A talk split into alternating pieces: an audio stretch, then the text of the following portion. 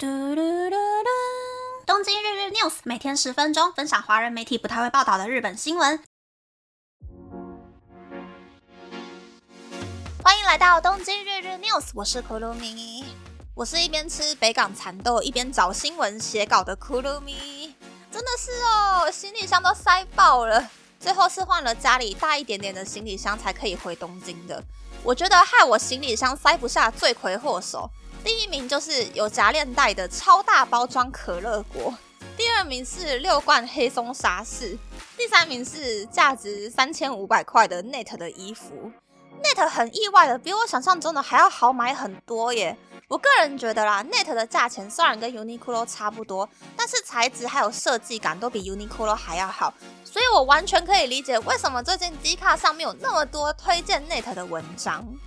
然后呢，我觉得这一次回台湾花钱花的让我最开心的东西呢，第三名是微风南山楼上的牛排店。据说纽约本店呢是股神巴菲特最爱去的餐厅之一。亚洲目前好像只有台北有分店吧，所以我在吃饭的时候旁边就可以听到很多外国人在讲外语。我个人是觉得餐点都还蛮好吃的，之外服务也是挺好的。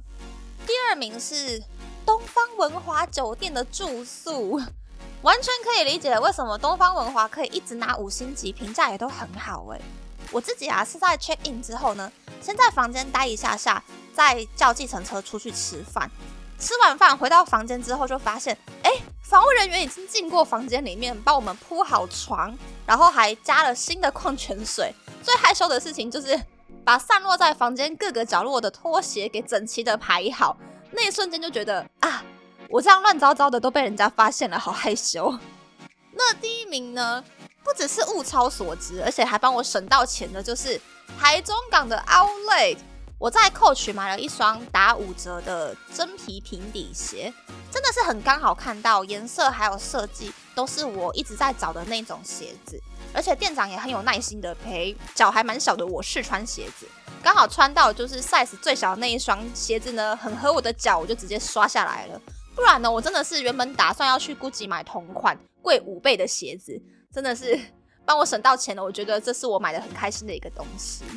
那我这一次呢不在清单里面，但是觉得去了很开心的地方呢。第三名就是刚刚讲的那个害我花了很多钱的 Net，第二名是桃园的机场捷运。我自己觉得感觉很像早期的淡水信义线的样子。但是整个车厢的设计是紫色的，我就觉得更可爱了。那第一名应该就是益民庙吧？我已经去点好光明灯还有姻缘灯了，还没有去点灯啊，或者是安太岁的朋友，这个周末是初九哦，记得要赶快去拜拜安太岁点灯，不然你就来不及了哟。再来呢，就是休息了一个礼拜没有做东京日日 news，我的口条，我的那个 feel 完全没有回来。所以这一集呢，我就稍微重点介绍一下昨天日本最受瞩目的新闻好了。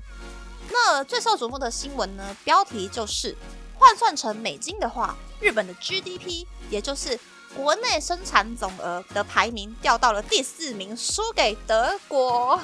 日本的内阁府在昨天公开了二零二三年日本的 GDP，日本的 GDP 曾经在一九六八年登上世界第二名。之后，在二零一零年被中国挤下来，变成第三名。但是二零二三年这个排名却掉到了第四名。虽然日本的出口贸易还有外国观光客的在日消费比二零二二年增加了百分之二点六，但是国内的个人消费减少了百分之零点二，企业的设备投资费用也减少了百分之零点一。日本目前的经济全都仰赖对美国的出口贸易以及外国观光客的消费在支撑。虽然二零二三年日本整体的 GDP 比二零二二年增加了百分之一点九，但是换算成美金的话，却只有四兆两千一百零六亿元，输给了德国的四兆四千五百六十一亿元。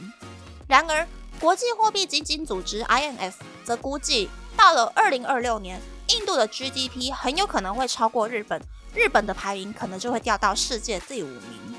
日本的经济财政大臣在昨天则是表示，因为物价上升以及今年的冬天气温较热的影响，日本国内的个人消费额下降。在薪水赶不上物价的情况之下，靠设备投资来提升消费的速度太慢了。政府除了要鼓励企业加薪，也要搭配发放补助金或是定额减税等等的经济措施，来扩大日本国内的消费。嗯，新闻下方的网友投票啊，觉得日本的景气有变好的比例只有百分之七，而另外百分之九十点七的人呢，则是觉得，嗯，日本的经济是真的有变差了。不过啊，日本媒体很神奇的事情是，我看了还蛮多个不同媒体的报道，他们都很不约而同的 focus 在 GDP 的排名变低了，都没有点出另外一个很重要的事情，那就是日币大贬值。如果日币没有贬值贬得那么凶的话，诶，搞不好就会赢德国啊。而且这一些媒体呢，也是非常的有默契的，把排名下降的重点放在日本人不消费的事情上面。又或是写说，因为日本的人口越来越少了，每一个人平均赚的钱却没有增加，所以 GDP 相较来说就变少的事情上，他们都没有点出说，因为日币贬值、万物齐涨，才会让日本人越来越不愿意去消费，依旧只把目光放在日本国内，完全没有想要去和其他国家比较借鉴的想法呢。我个人觉得很可怕的事情是，日本的政府还有他们的大企业，比如 Toyota。都没有好好的去利用去年开始的日币大贬值，来吸引更多外商或是外国的投资客。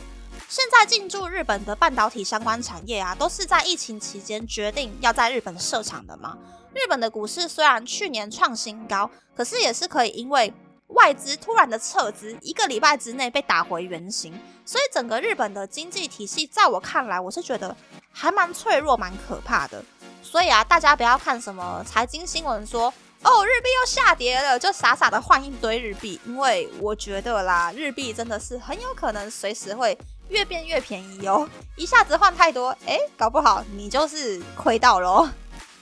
那么，那么这次的分享就到这边，不知道大家喜不喜欢这样的节目呢？欢迎大家留言和我分享你的想法。喜欢这个节目的朋友，可以在 Apple、Spotify、上岸 KKBox、First Story、Mixbox 等 Podcast 平台和 YouTube 订阅《东京日日 News》，多多按赞、评分，或是在上岸想要赞助这个节目，还可以在 Instagram 追踪《东京日日 News》DJ Tokyo 的账号哦。拜拜。